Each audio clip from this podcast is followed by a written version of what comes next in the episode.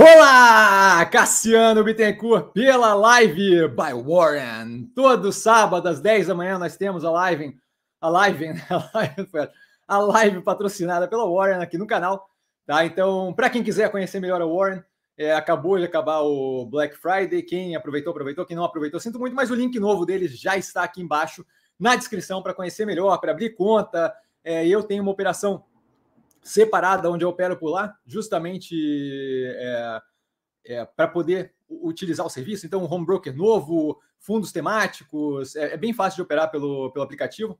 Tá? É, então, toda a informação aqui embaixo.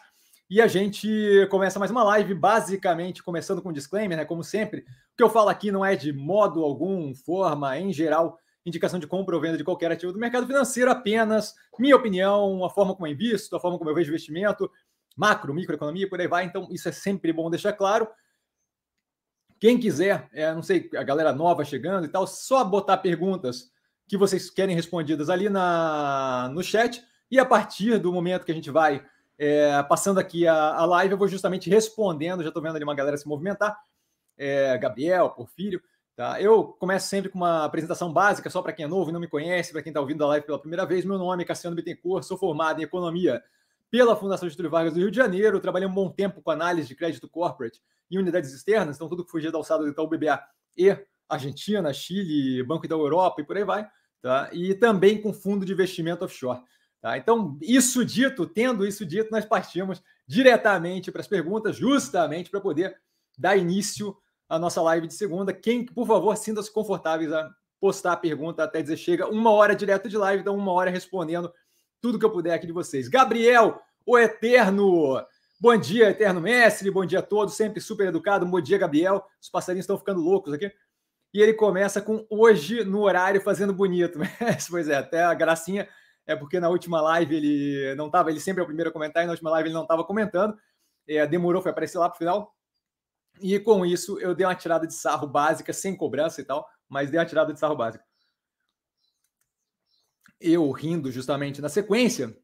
E a gente começa com Porfírio. Porfírio, bom dia a todos, super educado Porfírio, um bom dia para você.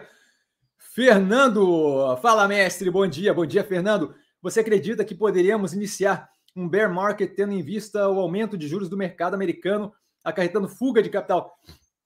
Vamos lá, então. É, primeira coisa, assim, é, quando investindo, né, eu gosto de deixar de lado, pelo menos, alguma, algum distanciamento da importância que, que a gente dá para essa questão de fluxo monetário tá? e pensamento de curto prazo. Fluxo de monetário, fluxo monetário, desculpa, a, a fuga de capital, a ida de capital, é uma coisa que deve ser levada em consideração, mas não como cerne de, de tomada de decisão para investimento. Tá? Aquilo ali pode acarretar é, aquela subida de juros, alguma, algum direcionamento de capital é, no, na direção de títulos de dívida americano? Pode, mas assim, não, primeiro não vejo a gente tendo ali, de fato, é, um direcionamento de aumento de juros no mercado americano. Tá?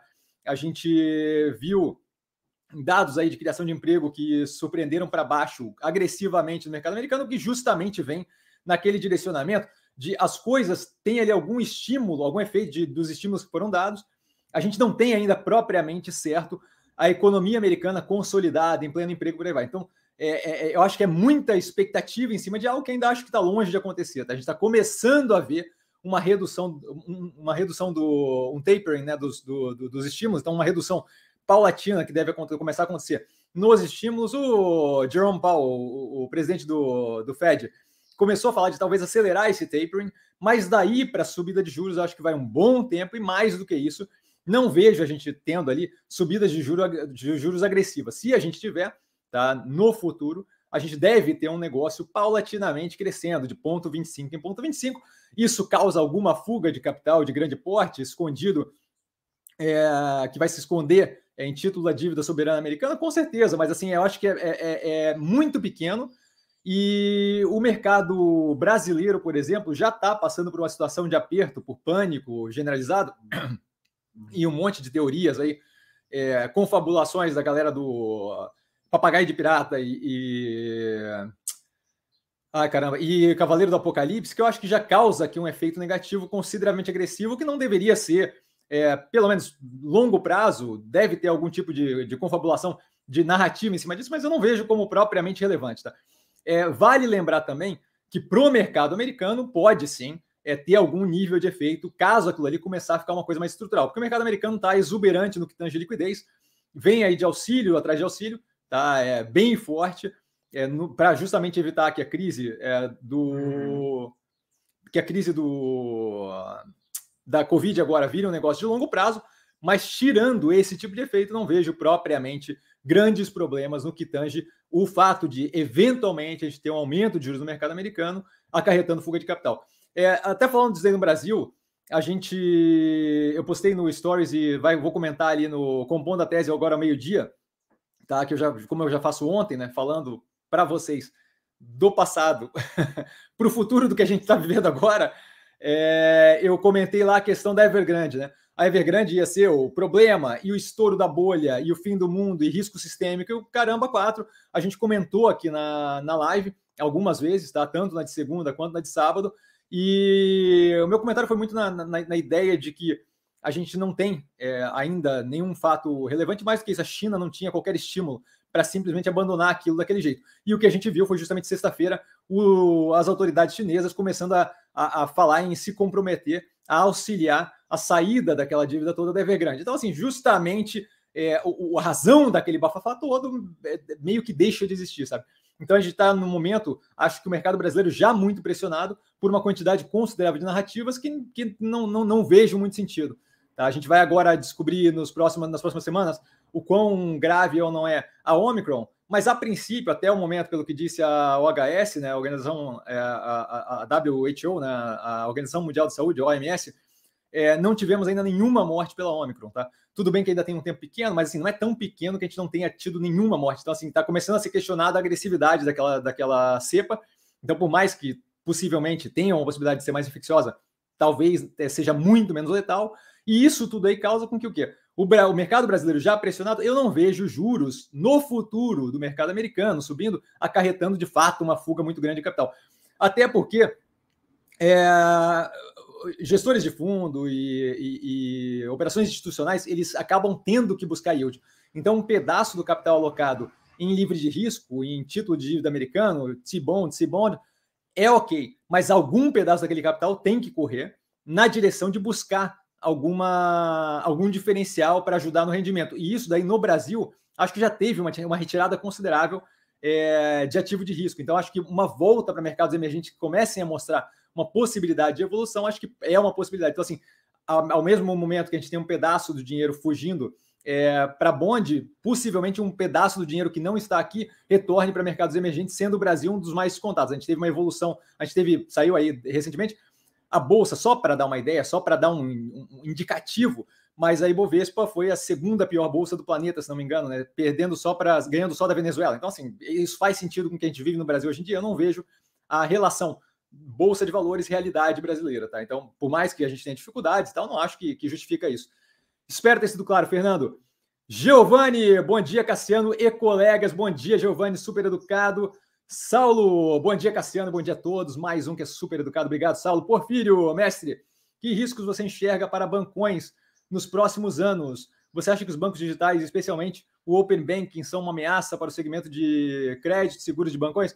Olha, eu acho que assim, ó, a questão, toda a área de corretagem de seguro, imobiliário e por aí vai, eu acho que essas áreas ou vão evoluir ou vão ser terceirizadas para fintechs, tá? Então, assim, toda aquela parte de lidar com o cliente, de vender o seguro, vender o plano de saúde, vender o imóvel. Eu acho que essa parte vai cada vez mais ser automatizada, no sentido de lidar com inteligência artificial, com é, é coisas que facilitam, por exemplo, um corretor de qualquer dessas coisas, lidar com 5, 10, 15 vezes mais clientes, demandando menos força humana ali no capital, que enxuga a operação. Então, essas partes de corretagem, eu acho que todas vão ser terceirizadas ou criado dentro da, do, do, dos bancos, né? Caso ali, por exemplo, do Cubo, que deve dar vazão a esse tipo de coisa, a InsurTech, por aí vai.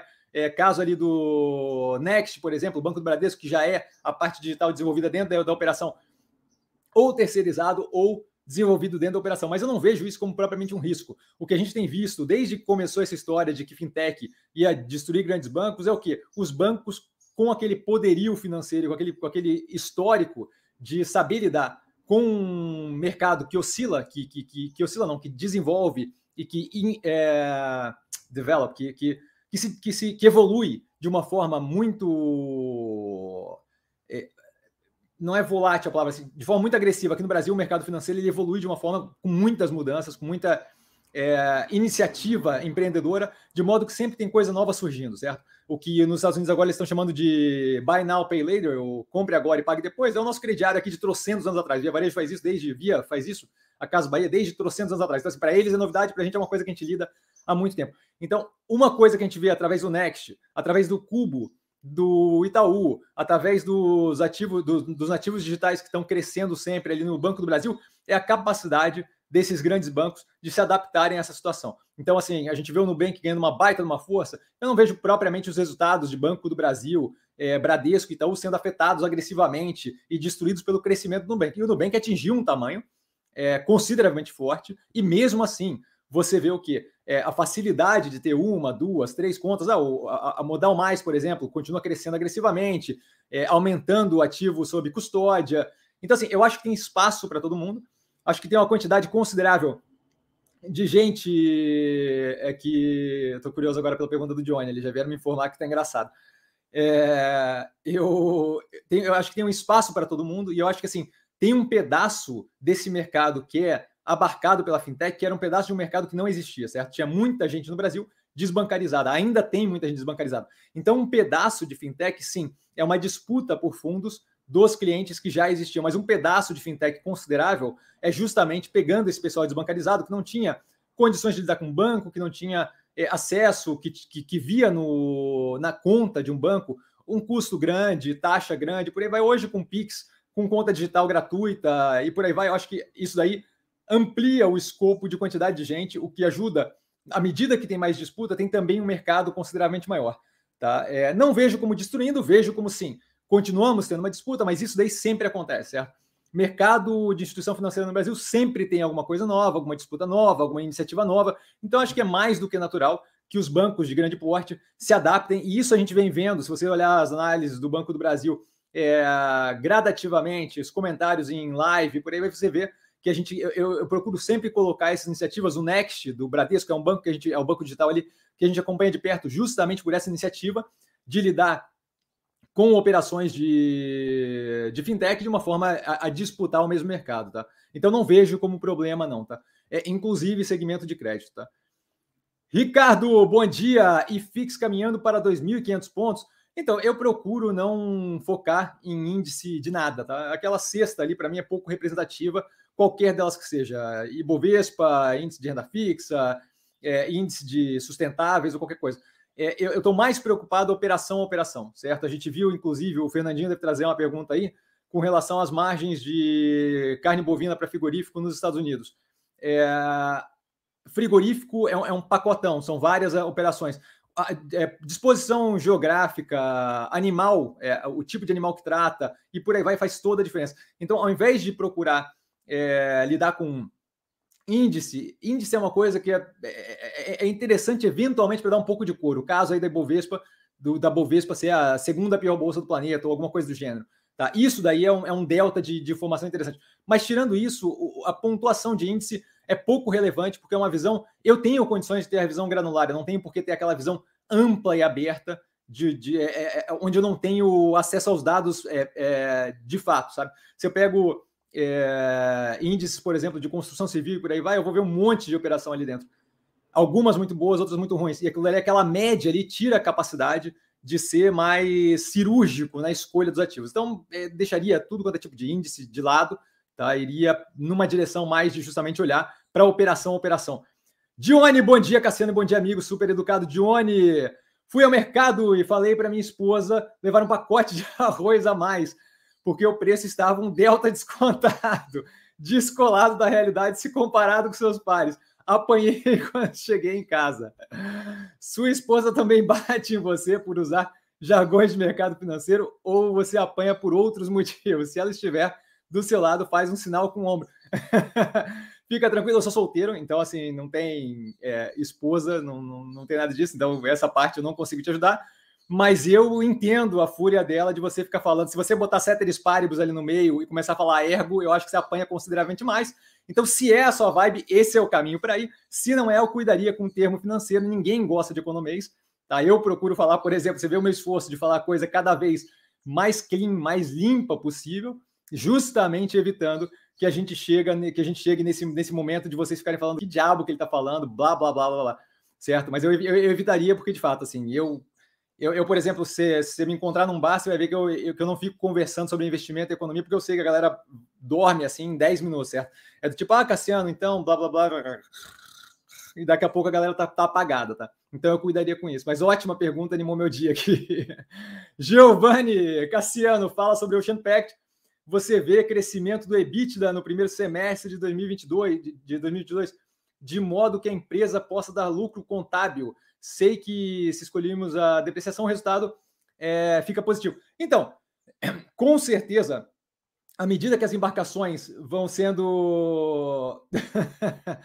Estou falando besteira aqui.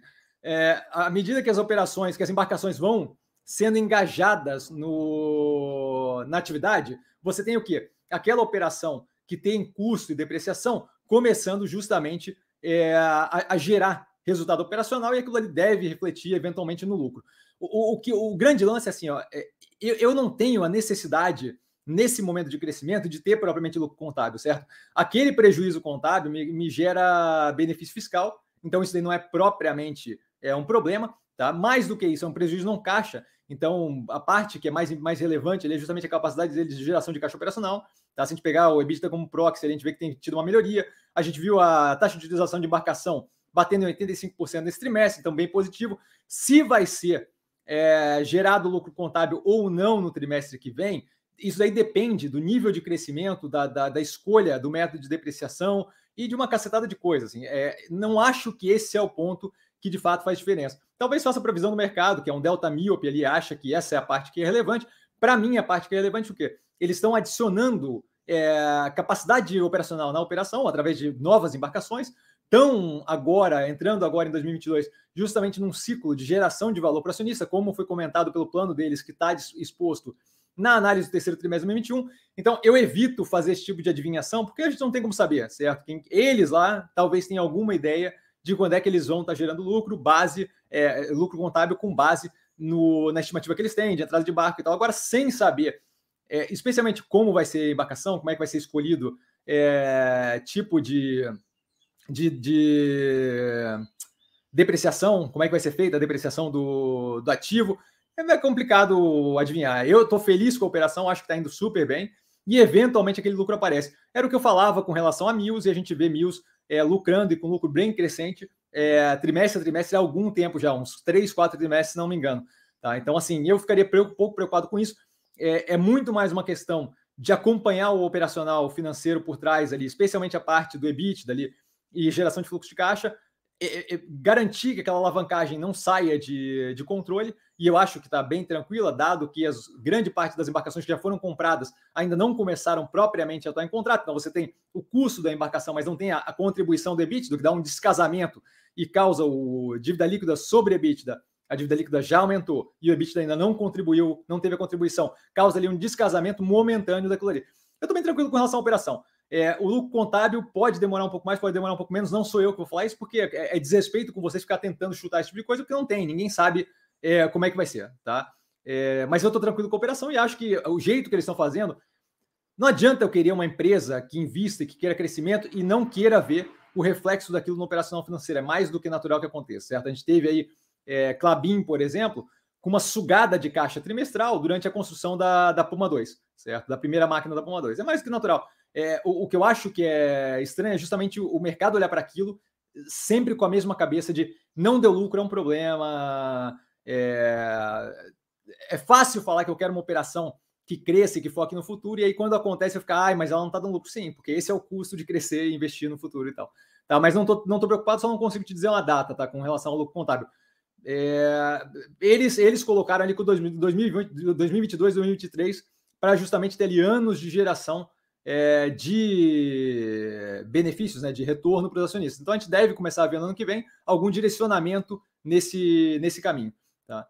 Paulo, bom dia, Cassiano, bom dia a todos, super educado. Paulo, bom dia. Pode comentar sobre a inflação? O Powell do Fed tirou a palavra transitória quando se refere a ela. Então, é, eu, eu continuo vendo a inflação como não estrutural, tá? Ele pode colocar a palavra transitória ou não transitória como ele quiser. É, vale lembrar que quando eu falo do presidente do Fed ou do presidente do Banco Central, eu não tenho só que fazer e falar para o público o que eu acho que vai acontecer. Eu tenho que prestar atenção no como reflete nas pessoas aquelas palavras que eu estou falando. Então, quando eu tiro o transitório ali é, do, do comunicado, eu basicamente dou uma sinalização para o mercado de que eu estou prestando atenção de forma mais séria e que eu estou disposto a atuar caso aconteça algum problema, justamente para tirar aquela volatilidade de a galera começar a pensar, putz, ele está levando na brincadeira, isso daqui vai, vai, vai, vai, vai, vai ficar ao Deus dará, e aquilo ali justamente pressiona a, o, o poderio da inflação.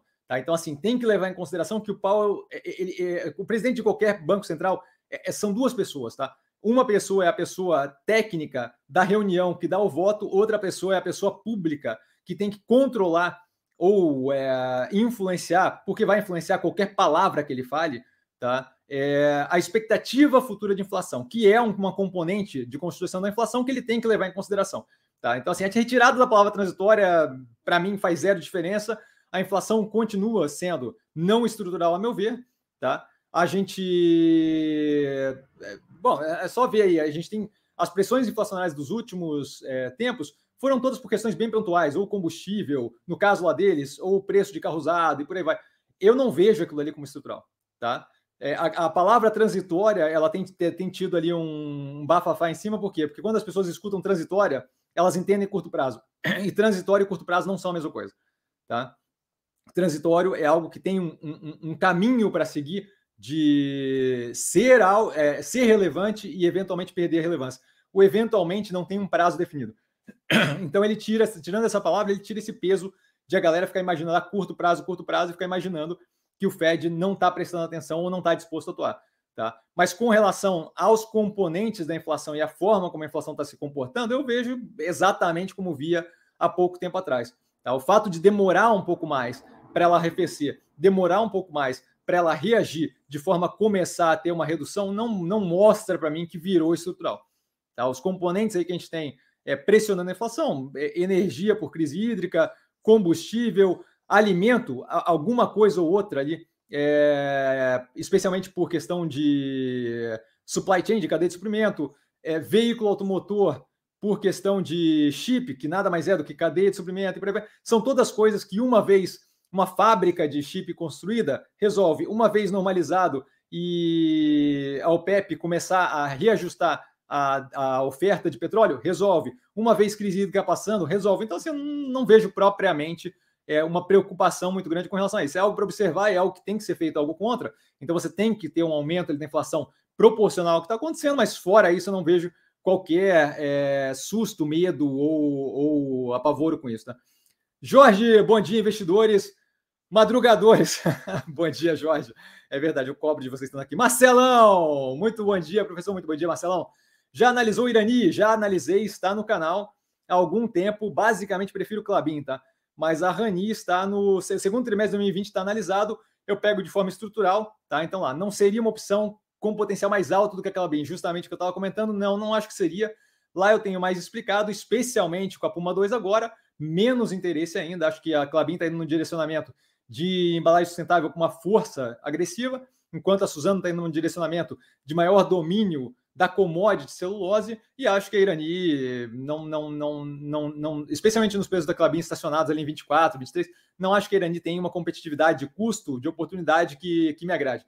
Tá? Eu prefiro consideravelmente a Clabin, eventualmente devo revisitar a Irani, mas até o momento não vi nada que me chamasse atenção no sentido de trocar ela pela Clabin ou de adicionar ela em conjunto com a Clabin. Eu acho que a Clabin ainda é disparado a melhor opção daquele setor ali. Então, entre lidar com Clabin e a Suzano, que é mais focada em celulose, a, a commodity em si, não me interessa com Suzano. Entre Clabin e Irani, prefiro também Clabin. Não lembro exatamente profundamente da operação da Irani, então acho que vale a pena dar uma olhada na análise, mas lá eu explico justamente esse comparativo, que é o que é para onde a nossa cabeça vai assim que acontece, né? Naldo, bom dia, Cassiano, bom dia, pessoal, super educado. Naldo, obrigado, bom dia.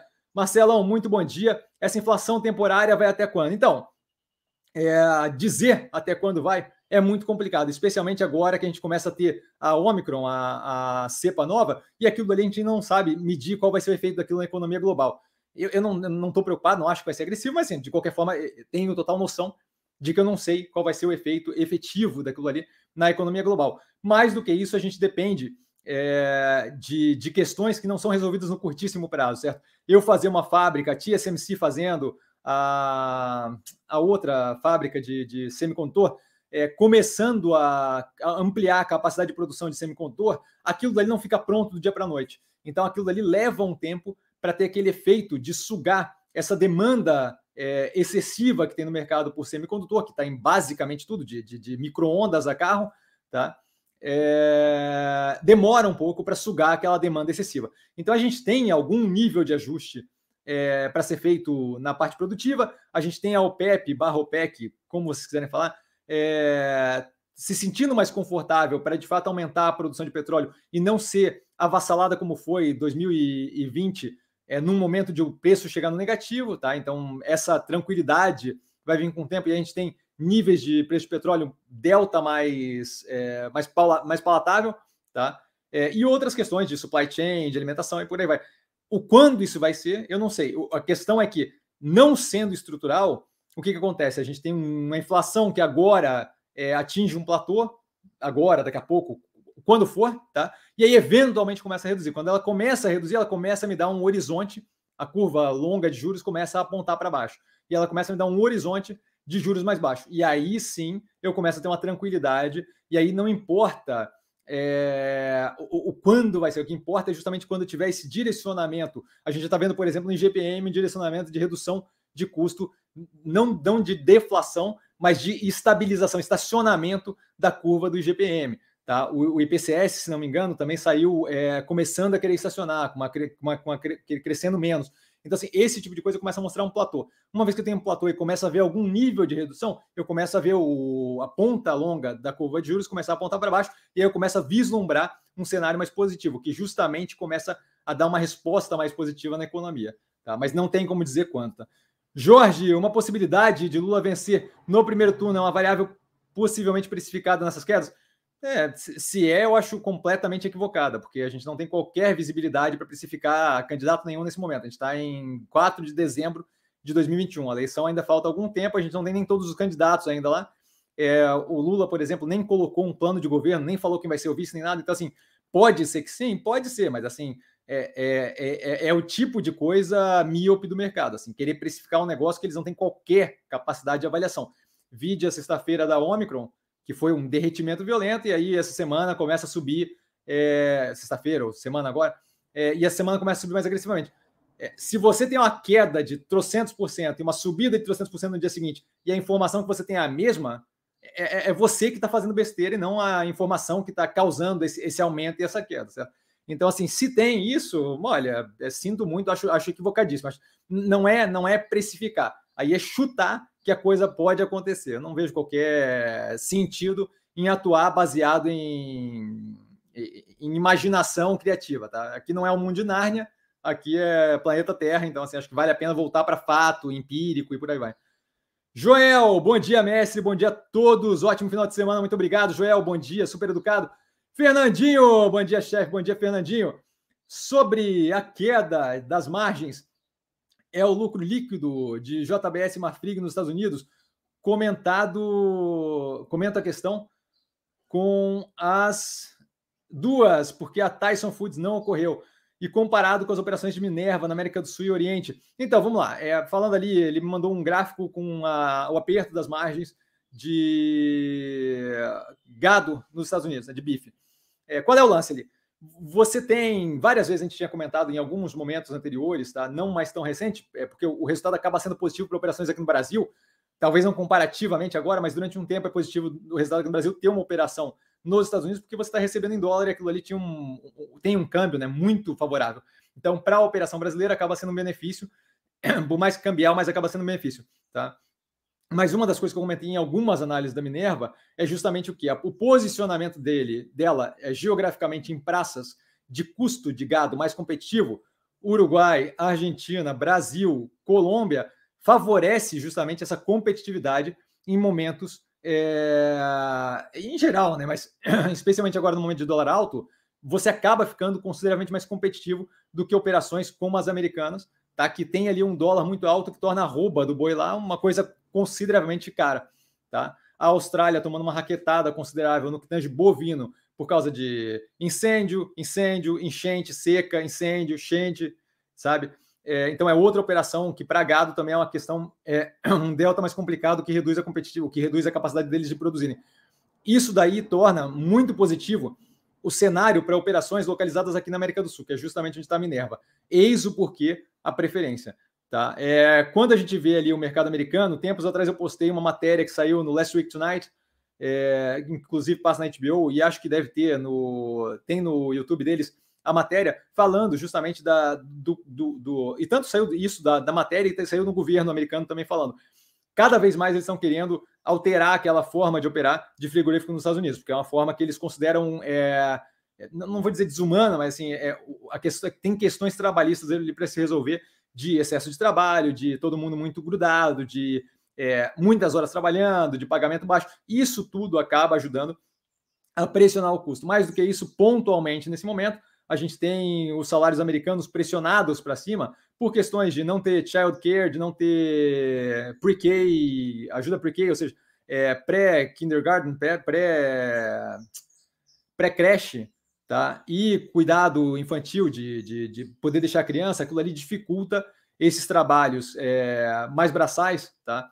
A justamente ter funcionário. Por quê? Porque eu, eu, eu tô, é, tem Covid ainda, uma galera não vacinada, eu não tenho onde deixar meu filho, e isso tudo começa a criar o quê? É uma redução no corpo de trabalhadores ali para esse tipo de função, é, barista, garçom, operador de frigorífico, vai que acaba inflacionando os preços.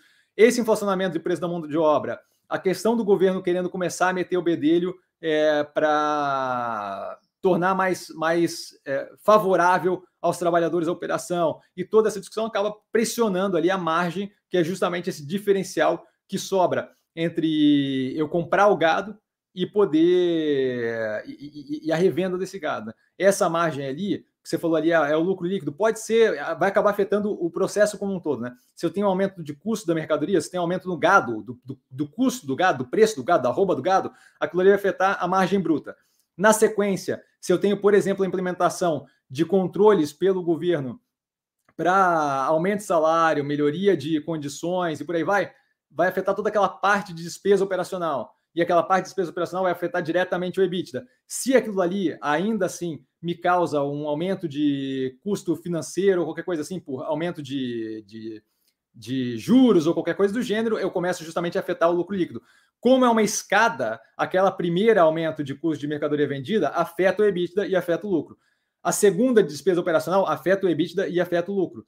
A de despesa financeira afeta o lucro. Então, assim, você, como você tem uma escada, qualquer aumento de custo é, vai espremer a margem bruta, e aí qualquer aumento de despesa operacional vai espremer a margem EBITDA e qualquer aumento de despesa financeira vai espremer a margem líquida. Então, é durante todo o processo da escadinha da demonstração de resultados do exercício. Tá? A grande questão é essa. Por que a escolha, um dos motivos né, do porquê da escolha da Minerva, isso daí eu comentava bastante no começo. O posicionamento geográfico dela, dado é, a competitividade dos países da América do Sul para é, carne bovina é muito positivo.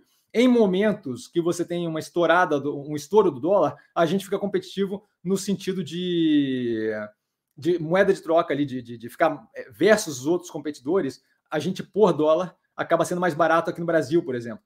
Tá? Quando você tem esse efeito, você também tem é, um, um, um balanço inflado para operações como JBS e Marfrig, porque você está recebendo grande parte daquele dinheiro em dólar que acaba inflando consideravelmente lucro, EBITDA e por aí vai. A questão é que, quando você olha a margem, você daí sim consegue ver o comparativo e entender o, o, o, o quão positivo é ou não é aquela inflada de, de lucro, de EBITDA e por aí vai. Tá? Acho que não são as melhores opções, mais do que isso. Se você olha o preço do ativo JBS, Marfrig, olha o preço do ativo Minerva, você vê o descasamento, a disparidade entre a evolução das operações e a precificação daquelas operações. Então, acho que Minerva é justamente uma opção positiva pelo espaço para o crescimento e o operacional financeiro, hoje, com uma operação maturada muito positivo, menos afetado por efeitos exógenos. E as outras acho que estão numa posição que é, que, é, que, é, que é menos positiva do que era agora há pouco. Então tende a afetar o preço negativamente. Mais do que isso, já tiveram uma subida agressiva de preço nos últimos períodos, diferente de Minerva, que deixa espaço para crescimento, dado a evolução da operação. Tá? Espero ter sido claro, Fernandinho. Jorge, se você tivesse 30 mil reais para investir em três ações do seu portfólio, você compraria quais? E se fosse para comprar três novas ações que você não tem, então, assim, é, é, eu falo todas as que eu coloco. Isso aí sempre sai no Movimentos da Semana amanhã, né? Então ali vai ter as que eu vejo com mais descontado. Disparado nesse momento que eu vejo com muito descontado, que eu, que eu tô a, a, correndo ali, tô, tô doido para botar. Ocean Pact tá, vai, vai, vai rolar mais, mais injeção de capital assim que liberar caixa. Boa Vista tá simplesmente ridículo. A subida que teve na sexta-feira é, tira, é, reduz um pouco aquele prejuízo, aquele, aquele, aquele desconto, mas estava absurdamente, ainda está, mas assim, estava mais absurdamente ainda descontado, não faz qualquer sentido. Então, Boa Vista, Ocean Pact, é, as duas muito, muito descontadas. Mobile, isso tudo eu vou falar amanhã, mas em assim, três de cabeça não, não tem. Assim, teria, teria que avaliar, e mais do que isso, teria que avaliar na abertura de segunda-feira, né? Dado que a gente não tem como comprar e vender agora, e segunda-feira pode acontecer da abertura sair para cima ou para baixo de forma agressiva, por quê? Porque tem um final de semana inteiro para passar ainda, não tem como adivinhar. É, para adicionar no portfólio, eu tenho olhado sempre é, Vitia, tenho olhado o, o Prev para voltar para o portfólio, acompanhado Santos Brasil, B3, mas não tem ainda definição de nenhuma, porque, primeiro, não tem caixa, e segundo, nesse momento, o foco é nas ações que já tem no portfólio, evento e, e, o mundo muda o tempo todo. Eu falar agora que três são essas, três são aquela, vai mudar daqui a pouco, certo? Mas nesse momento não tem nenhum interesse em adicionar a, a operação nenhuma no portfólio nos preços que, que estão, tá? Em geral. Fernando Cassiano, com uma na cabeça é, e executando Neogrid modal. É, com uma, uma na cabeça e executando Neogrid e modal. Qual ativo você compraria acreditando ter o maior desconto com maior potencial de maturação a curto prazo? Obrigado. Eu acho que modal tem mais é, capacidade de reação no curto prazo. É, não sei se não sei se mais desconto, mas acho que o modal tem mais capacidade de reação no curto prazo, porque, diferente de Neogrid, que está evoluindo positivamente, é... mas assim, está é... Tá evoluindo positivamente, mas não ridiculamente positivamente como modal, que está crescendo três dígitos, tudo quanto é operação. O que vai fazer no curto prazo, e o que eu acho que vai chamar a atenção do investidor, que é justamente o que faz a diferença no curto prazo, aquele fluxo monetário, é justamente um M&A, né? uma compra, uma fusão e aquisição de uma das duas. A Modal fez agora recentemente a compra de uma operação de, segura, de, segura, de seguradora. É, não cheguei a olhar a fundo, mas está no compondo da tese. Tá? Para quem quiser olhar, vai, vai sair agora meio-dia. E a Neogrid tem algum tempo é, que não faz nenhuma compra. Eu acho que o que vai afetar no curto prazo é isso. Eu não ligo para essa parte, tá? mas se for depender, tirando é, fusão e aquisição, se for depender do operacional financeiro, eu acho que Modal tem tido uma queda agressiva, assim como Neogrid, mas Modal tem tido resultados onde você olha a taxa de crescimento da, da, da, das várias medidas ali, né? Ativos sob custódia, por aí vai. E assim, tem, tem taxa de crescimento de partes da operação que está crescendo 4 pontos não sei quantas vezes. Então, assim, eu acho que ali deveria ter é, uma acordada mais agressiva é, do que Neogrid. Mas, novamente, assim, querer dizer curto prazo é 100% chute. Eu estou bem confortável com as duas. É, adicionei, inclusive, na mesma semana, capital, se não me engano, nas duas, tá? Não, não seria é, é chute o que eu coloco aqui para você justamente os pontos que eu acho que são relevantes. Acho que fusão e aquisição faria muita diferença, porque chama a atenção do mercado e no curto prazo é isso que faz diferença, mas os resultados, o fato de o crescimento, a taxa de crescimento de modal está consideravelmente mais agressiva do que, diga-se passagem, qualquer outra operação que tem na carteira. Né? Hélio, bom dia, mestre. Viu os resultados do Carrefour?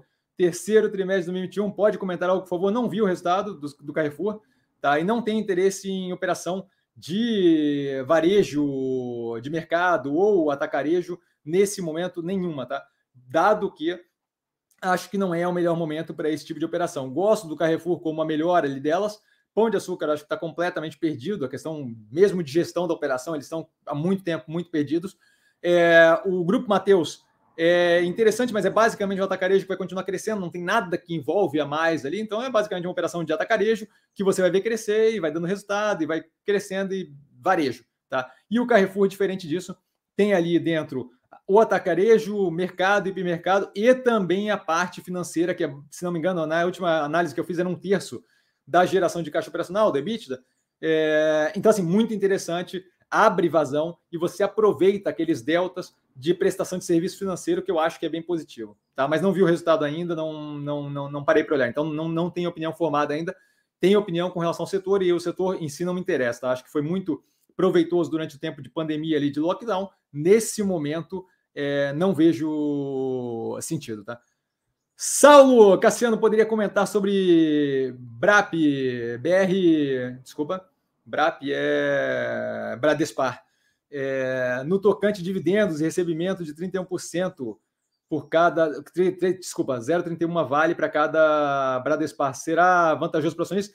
Eu acho que não é vantajoso ou, ou não vantajoso. Quando ela pega e distribui para você o primeiro que eu acho que é zero, eu tenho zero de interesse numa operação em cima de uma operação. Não faz sentido para mim adicionar mais uma camada de gestão aí para gerir uma operação que tem na bolsa. Eu, eu quero Vale, eu compro Vale, não compro da Spar. Eles distribuírem é, ação da Vale para cada acionista, para mim parece muito assim: olha, a gente está vendo para onde é que esse negócio está indo, e a Vale teve seu melhor momento, e agora já não está mais, ao invés de pagar dividendo e liquidar isso daqui, eu dou para o acionista, e aí isso aqui passa a ser uma questão dele. Eles vão enxugar o tamanho da operação fazendo isso, certo? É, eu, eu acho que é elas por elas. Você vai ter uma saída de, de capital de dentro da, da Bradespar para os acionistas, de modo que é, aquilo ali vai ter que ser reduzido, querendo ou não, do preço da Bradespar. Então, assim, antes você tinha Bradespar com toda aquela vale dentro, agora você tem Bradespar com menos vale dentro e um pouco de vale. Para mim, para mim faz zero diferença. Eu não tenho qualquer interesse nativo e acho que, olha, é distribuição de dividendo. Mas quando você distribui dividendos, está tirando o valor lá de dentro da companhia e passando para você. A diferença é que ao invés de dinheiro, eles estão dando ação. Tá? Que nesse momento não vejo como o melhor momento da vida para ela. Tá? Dione, vida de casado é boa, só perde para de solteiro. Dione, você vai arranjar encrenca com a tua esposa, brother. Se eu fosse você, eu me controlava. Jorge, por falar em esposa, a minha também investe loucamente, não corro o risco de apanhar. Maravilha, Jorge.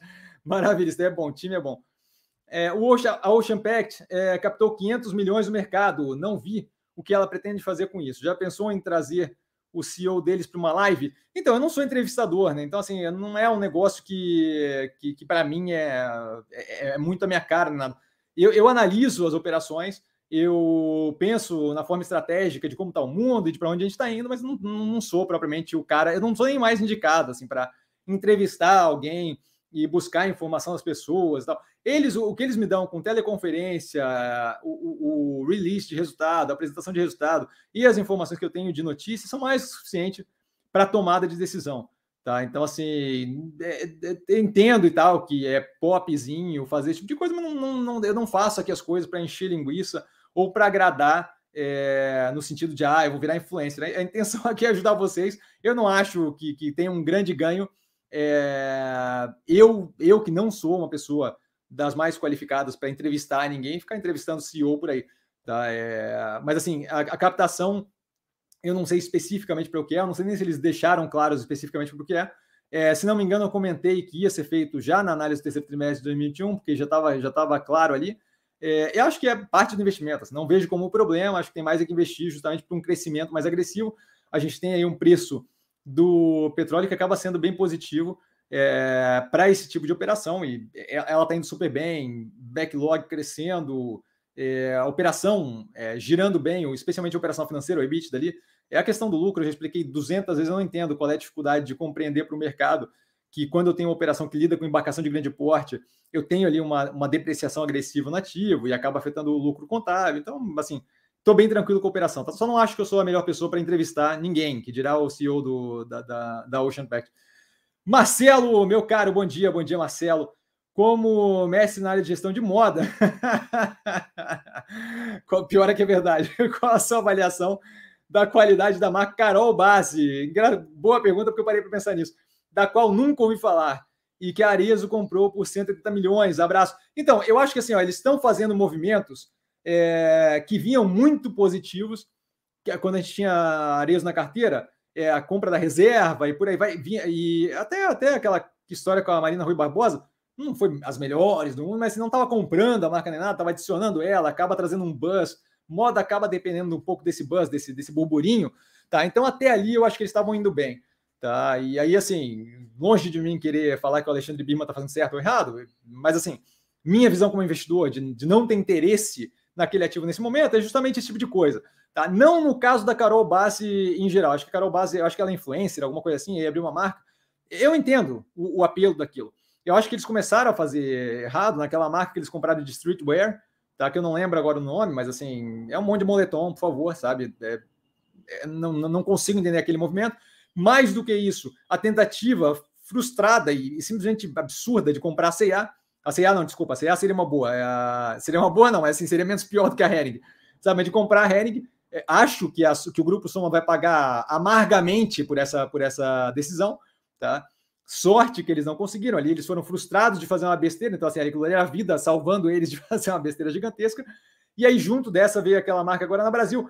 Eu entendo a vontade deles de, de atuar com moda feminina, tá? É, eu, eu, teria, para saber se vale ou não 180 milhões, teria que ver os números da operação e aí teria que entrar a fundo ali. Eu não estou muito disposto a fazer isso.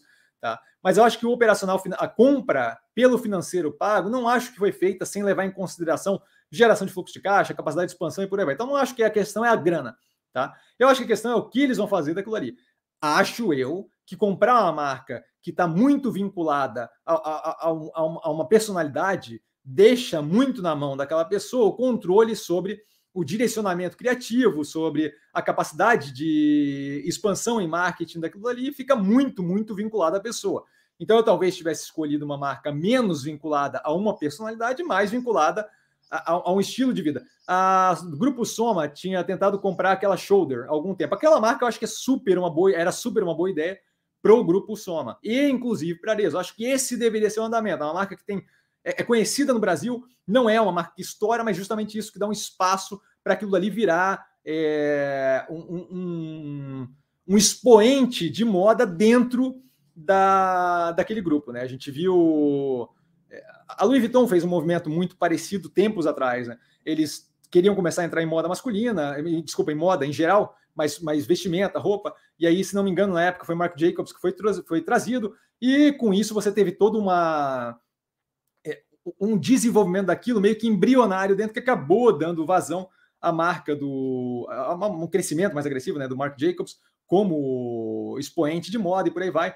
É, esse agora me fugiu o nome dele, mas o estilista que morreu agora, que era o diretor criativo da Louis Vuitton, também nesse mesmo direcionamento. Então, acho que eles se aproveitariam muito mais de ter uma coisa mais embrionária, de usar talvez a estrutura de conhecimento de como lidar com moda da reserva, de como lidar com produção, fornecedor e a parte operacional daquilo da reserva e dar, dar início a uma marca própria, ou pegar a estrutura operacional de uma marca já existente, como a Shoulder, por exemplo, e só evoluir aquilo e tornar aquilo mais areso, mais chutes, mais não sei o quê, do que propriamente comprar a imagem de uma pessoa e aquilo está vinculado à marca como um todo.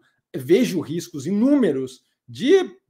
É, você nunca sabe o que aquela pessoa vai fazer, aquilo ali está vinculado à marca ad eterno. Você trocou o nome, aqueles 180 milhões já não vale mais nada do que você botou de dinheiro ali.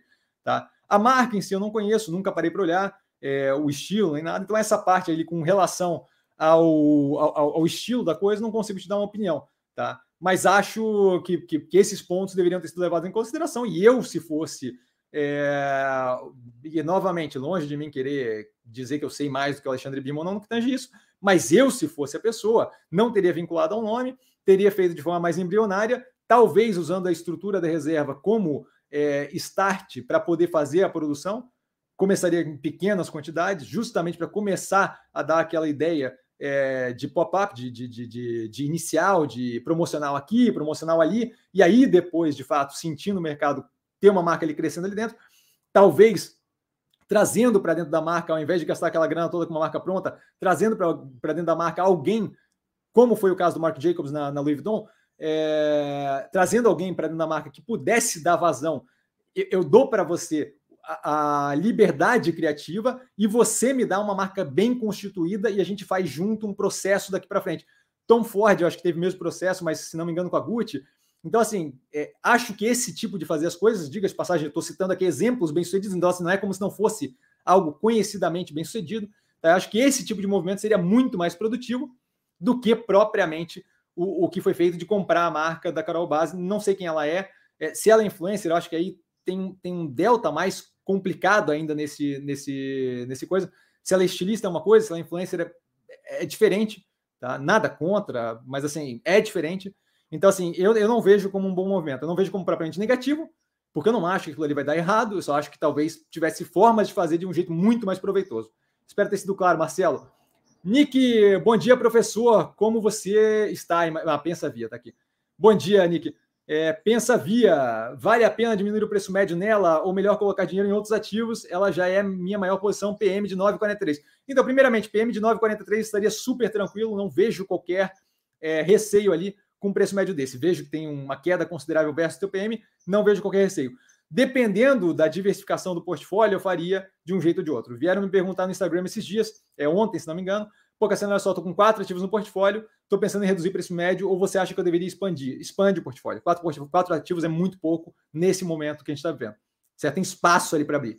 Tá? Então, assim, tá com via, mas tem cinco ativos, expande. Expande que tem bastante opção ali descontada. Tá? É, tá com via, mas tem 10, 12 ativos, não vejo a necessidade de expandir e aí avaliaria dentro do portfólio, eu estou com 26, mas não vejo a necessidade de chegar lá, tá?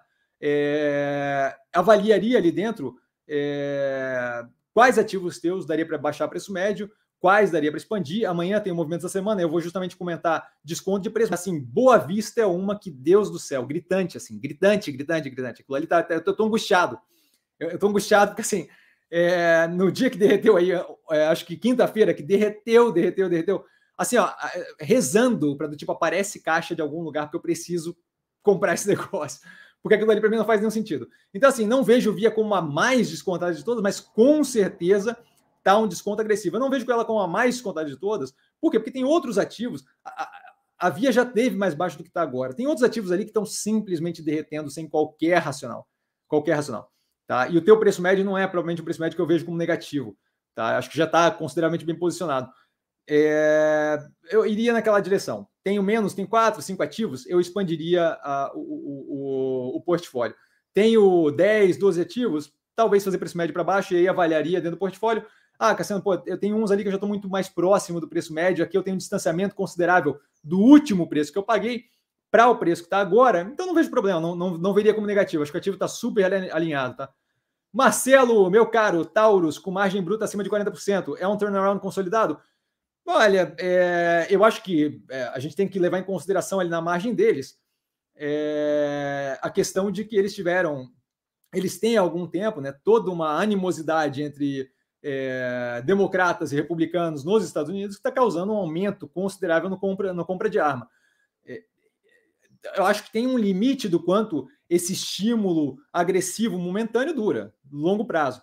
Tá? Então, assim, é, a, a, essa margem, eu acho que tem que levar em consideração com o momento que a gente vive. A gente está no momento dos Estados Unidos que é, a invasão do Capitólio, ali, se não me engano, 16 de janeiro, é, ou 6 de janeiro, aquilo ali era meio que o, o topo de um possível início de, de, de processo de, de, guerra civil e por aí vai. Tá? Então, assim, nesse momento, é, a gente tem visto dados saindo, tanto da, dos democratas quanto dos republicanos, de aumento de compra de arma para defesa pessoal. E aí você tem um mercado ali que está extremamente aquecido desde um delta pré a entrada do Donald Trump. Então, isso vem colaborando, esse aumento desse, dessa animosidade, desse nós contra eles, vem colaborando naquele país onde armamento é muito, é, tem, tem um fácil acesso muito grande, vem colaborando para essas vendas. O quanto eu vejo isso médio e longo prazo? Essa eu acho que é a pergunta que tem que se fazer. Eu, como vocês sabem, não tenho qualquer interesse em armamento para pessoa civil e blá, blá, blá, então não tenho qualquer interesse na empresa, mas avaliando pura e simplesmente o operacional financeiro, essa é a pergunta que eu me faço. Quanto tempo de animosidade? Mais do que isso. Quanto tempo até, de fato, as pessoas que têm interesse em se armarem já estão armadas e aquilo ali não é mais uma questão, e aí eu começo a ter só reposição de armamento. Tá? É, porque se eu tenho, especialmente na área, na ala dos democratas ali, se eu tenho muita gente que não tinha qualquer armamento, eu, eu tenho ali um mercado que não era existente antes, que passa a existir agora, que é pessoas do lado democrata que estão interessadas em se armar porque viram que eventualmente o, o, bicho vai pegar aqui e eu não quero ser pego de surpresa, certo? Porque, numa boa, se pegar os republicanos versus democratas, é claro qual é o lado que está mais capaz de se defender belicosamente. É claramente os republicanos, tá? É, então, assim, você tinha ali um setor do mercado que não, não tinha provavelmente um interesse em andar armado. Hoje em dia você tem. A pergunta que eu me faria é quanto tempo eu consigo carregar isso? O Donald Trump está se preparando ali para uma, uma possível corrida para a presidência novamente, tá? Com, junto com o DeSantis, que é da Flórida ali, tá? Que, que, que é outro cara que não é muito do, do, dos mais palatáveis, assim, é, no, no que tange animosidade. Tá? Então, assim, o quanto tempo isso vai se estender? Essa é a pergunta que eu me faria. Por enquanto, acompanhando o cenário americano, eu consigo te dar algum nível de resposta com relação a isso, a hora que eu tiver alguma noção de como é que vão ser as próximas eleições. A princípio, é, o, o, fato de ter passado aí o plano do Build Back Better, o BBB, do, do Biden, eu acho que aquilo ali vai num direcionamento de, de, de, de, auxílio econômico que, que tende a, a, aliviar um pouco as tensões. Né? Quando você tem as pessoas empregadas, dinheiro por aí vai, você, você acaba aliviando um pouco as tensões. Mas eu, eu, eu acho que é muito relevante saber como é que vai ser a corrida. Primeiro ver o midterms, tá? Primeiro ver as eleições, se não me engano, no ano que vem, é para definir comando do Congresso e possivelmente a troca do comando do Senado. Os democratas não estão numa boa posição, tá? E isso daí pode trazer justamente é, um Congresso republicano versus um executivo democrata, que vai levar a não fazer nada e mais animosidade, animosidade. É, eu, eu não vejo, assim, ó, eu, eu costumo não apostar contra a capacidade do ser humano de ser belicosa uns com os outros, tá? Então, assim, é bem possível que seja positivo para Taurus. Eu acho uma pena, mas é bem possível que seja positivo para Taurus os próximos três, quatro anos. Marcelo, em que preços você começa a enxergar Natura? ou o futuro da empresa torna desinteressante a qualquer preço. Abração, grande abraço, cara. Não, não, não existe isso nunca de qualquer preço desinteressante. Tá? Sempre tem um preço para pagar. Eventualmente eu posso não estar disposto a assumir o risco, mas o preço sempre existe. Sempre tem um preço que dá para ir. Tá? Oi, tudo. Sempre tem um preço que dá para ir. É, com relação à Natura, eu tenho que reavaliar ela. Por quê? Porque a parte que pegava para mim é justamente a capacidade dela de viabilizar é, o encaixe ali né, da Avon é, com outras operações, do Body Shop, por aí vai, é, a ISOP, é, e por aí vai. E, e, esse tipo de operação, o como ela vai conseguir fazer aquilo, como é que aquilo vai afetar as margens e como é que ela vai conseguir ter um plano de crescimento, dado que ela ficou inchada naquele período. Isso daí não dá para falar assim do nada. Isso daí tem que ter uma reavaliação, eu tenho que refazer a análise, justamente para ver como é que foi a evolução daquele período em que eu vi a primeira vez para o período que estamos agora, para poder de fato projetar um futuro. Então eu vou ficar te devendo, porque essa não tem como falar de graça. É uma operação que ficou muito grande, é uma operação que tem outras operações que eu não sei como é que se encaixa, por exemplo, cultura organizacional nem nada ali no meio, tá? De modo que eu não sei o quanto eles estão conseguindo trabalhar em conjunto ou não, qual é o norte daquilo. Então eu precisaria ver uma teleconferência, ver o CEO falando, é, entender como é que está a situação nesse momento, justamente para poder projetar isso médio e longo prazo, tá? Fábio, bom dia, Cassiano, bom dia, Fábio. O que você acha da, da Vivo? Você já fez uma análise dessa empresa? Não fiz as de telecomunicação, eu, eu fiz acho que da TIM recentemente. TIM, TIM, TIM, TIM. Tim, recentemente, segundo trimestre de 2021. Para mim, a questão ali é incapacidade de prever como é que vai ser resolvido o futuro das telecomunicações é, aqui no Brasil no médio e longo prazo. Né? Isso porque eu tenho 5G chegando, eu tenho a venda da Oi, eu tenho fibra fazendo parte considerável ali daquele mercado como um, um, um campo de briga ali, e, e, eu vejo pouca clareza de, de, de, quem é que vai sair vitorioso daquilo ali. Sabe, o CAD tende, graças a grandes operações de grande porte no Brasil, o CAD tende a meter o B dele em tudo, e isso daí é uma pentelhação, por quê? Porque é um setor que acaba ficando muito regulado com decisão de conselho atrás de decisão de conselho de. de, de, de... O, o, o, CAD ali, agora me fugiu aqui o, o, a sigla, tá? Mas assim, é decisão em conselho atrás de decisão em conselho atrás de decisão, é colegiado atrás de colegiado. Então, assim, é, é, é, é todo. Toma-se uma decisão, é dada a notícia e você não sabe por meses se aquele negócio vai vingar ou não. Venda da Oi móvel é uma dessas. E aí não sabe se vai ser com condição ou não. E aí 5G entrando. E você tem que ver qual é a capacidade que elas têm de fazer investimento, o quanto vai ser a briga e como vai se dar a briga geográfica por esse negócio é, de setor, como é que vai ser a prestação de serviço, quanto aquilo ali vai ser relevante no Brasil inicialmente, porque grande parte do 5G, para mim, é muito de infraestrutura, é muito IoT, é muito Internet of Things, é muito carros comunicando com carro, é muito cidade inteligente, é menos o usuário final. Tá? E aí eu não sei como é que a Vivo vai lidar com isso, como é que a TIM vai lidar com isso, quanto, é, o que, que a gente está falando de margem ali no setor que está começando a nascer agora. Tá? Então acho que é, é, mais uma dificuldade de avaliar as coisas qualquer coisa, mas acho que vale a pena dar uma olhada na análise da TIM. Tá? Giovanni, Multilaser teve forte crescimento na receita e no lucro. Com a captação na IPO, você vê a continuidade desse crescimento ou isso foi sazonal? Não vejo como sazonal, vejo eles como um movimento muito positivo e acho que mais relevante na captação do IPO e justamente no andamento que eles estão dando para a operação é a ampliação de portfólio. O que eu gosto deles, que eu não vejo, por exemplo, na Intelbras, que eu não vejo, por exemplo, tem uma outra aí que eu analisei recentemente, que também é, fabrica e, e vende é, coisinha assim, é, celular, essas coisas.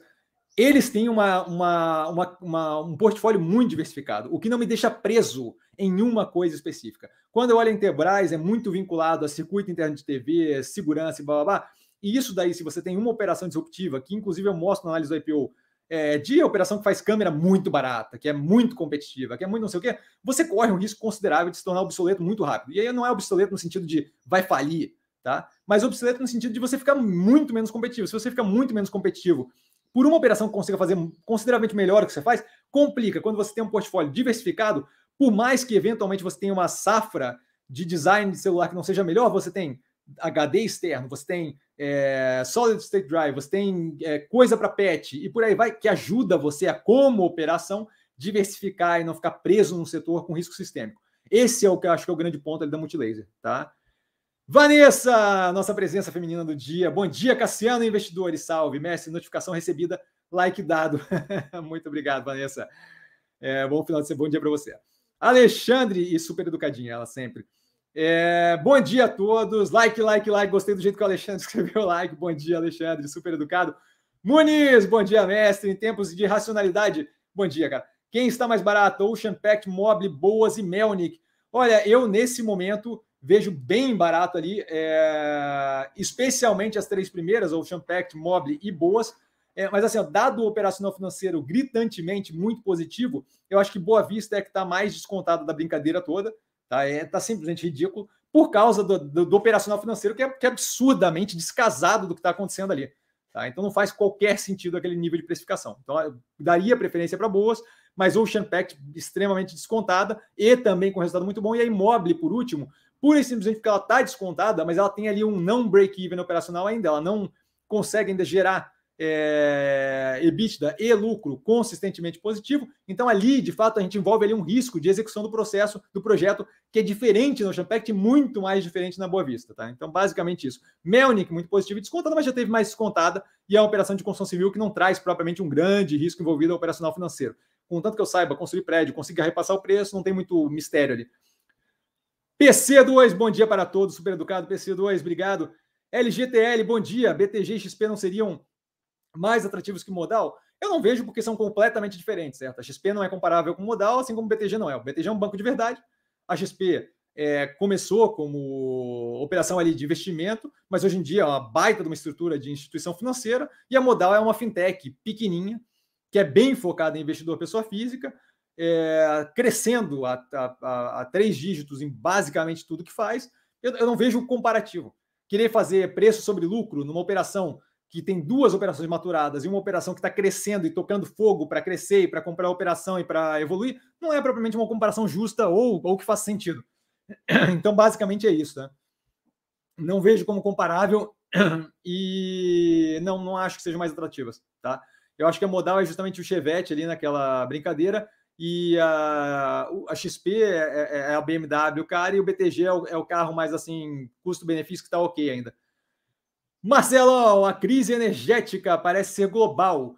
Isso não seria um adiantamento, é, um, um adiamento às energias limpas? Não acho que seria. Acho que a gente tem ali, na verdade, implementar uma brincadeira dessa, é, de mudança de, de, de, forma como a gente vê energia no mundo, não é um negócio trivial, especialmente quando as energias para as quais a gente está querendo montar ou tem um peso de estigma social muito grande, caso de energia nuclear, ou por causa de acidentes que aconteceram, ou tem é, intermitência, caso de solar e eólica. Você precisa de uma forma de, de, lidar com a estrutura como um todo desse negócio como um todo. Isso daí vai, em grande parte, no que tange as intermitentes, bateria, tá? A forma de armazenar aquilo ali para em dias que eu tenho muito sol eu conseguir armazenar energia, para usar em dias que eu tenho pouco sol ou vento, pouco vento, muito vento, tá? E isso daí está sendo feito muito estudos nesse tipo de, de coisa e evolução desse tipo de coisa, mas ainda não estamos lá, tá? ou então uma rede que seja global, que também é uma opção, mas ainda não estamos lá. E no caso da nuclear, você tem ali uma possibilidade de fazer pequenos módulos nucleares. Eu postei um negócio desse no, no Instagram esse, esse tempo atrás, postei acho que também num compondo da tese. E isso daí poderia reduzir agressivamente tanto é, a disposição daquele urânio no final, quanto é, a, a, a, possibilidade de acidentes ficaria absurdamente reduzida, de modo que ao invés da bateria ou com o auxílio da bateria, você pudesse usar também esses pequenos módulos nucleares para poder cobrir aquele tempo de intermitência de energia eólica e solar. Então, eu acho que o grande lance é que a gente ainda não está é, entrosado e conseguindo fazer de, de, de bate-pronto a, a, integração de um novo modo de operar a energia. É mais do que normal, certo? Quando você adiciona o veículo a combustão, você não passa do dia para a noite e consegue simplesmente, ah, vamos largar os cavalos todos que dane-se, vamos virar o jogo de uma hora para outra. Você leva um tempo, um processo para ter uma compreensão. Criação de pavimentação de rua, é, criação de estacionamento, é, como é que eu lido com é, pessoas caminhando, cavalo nas ruas, eu, carro a combustão. Então tem todo um processo aí de encaixe, tá? Bob Moore, bom dia, Cassiano, e a todos os amigos. Eu vou fechar no Rafael ali e a gente para a live, vou esticar um pouquinho mais hoje, que eu estou empolgado. Tá? Super educado, Bob Moore. Herican, bom dia, amigo. Bom dia. Poderia avaliar Loja Quero Quero, por gentileza. Loja Quero Quero está avaliado no canal.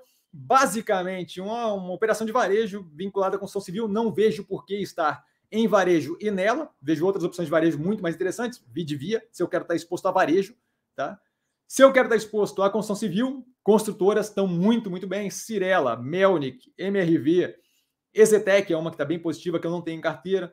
Tá? Então não, não, não, não tem nada que me leve a estar numa operação daquela, especialmente com o aumento de custo de matéria-prima, que é justamente o que pressiona a capacidade deles de repasse de preço. Não, não vejo interesse, tá?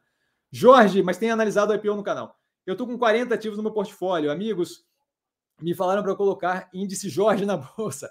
Você acha que se o seu portfólio está esticado? Imagina o meu. Ainda assim, estou tranquilo. Então, eu não acho que meu portfólio está esticado, acho que meu portfólio está bem tranquilo. Acho que nesse momento a gente se beneficia de ter um portfólio mais diversificado, tá? Então, é, não ficaria preocupado. É, é, acho mais complicado controlar 40 ativos, saber tudo dos 40 ativos, mas, mas assim, que eu não, não vejo o problema pela diversificação, não vejo, tá?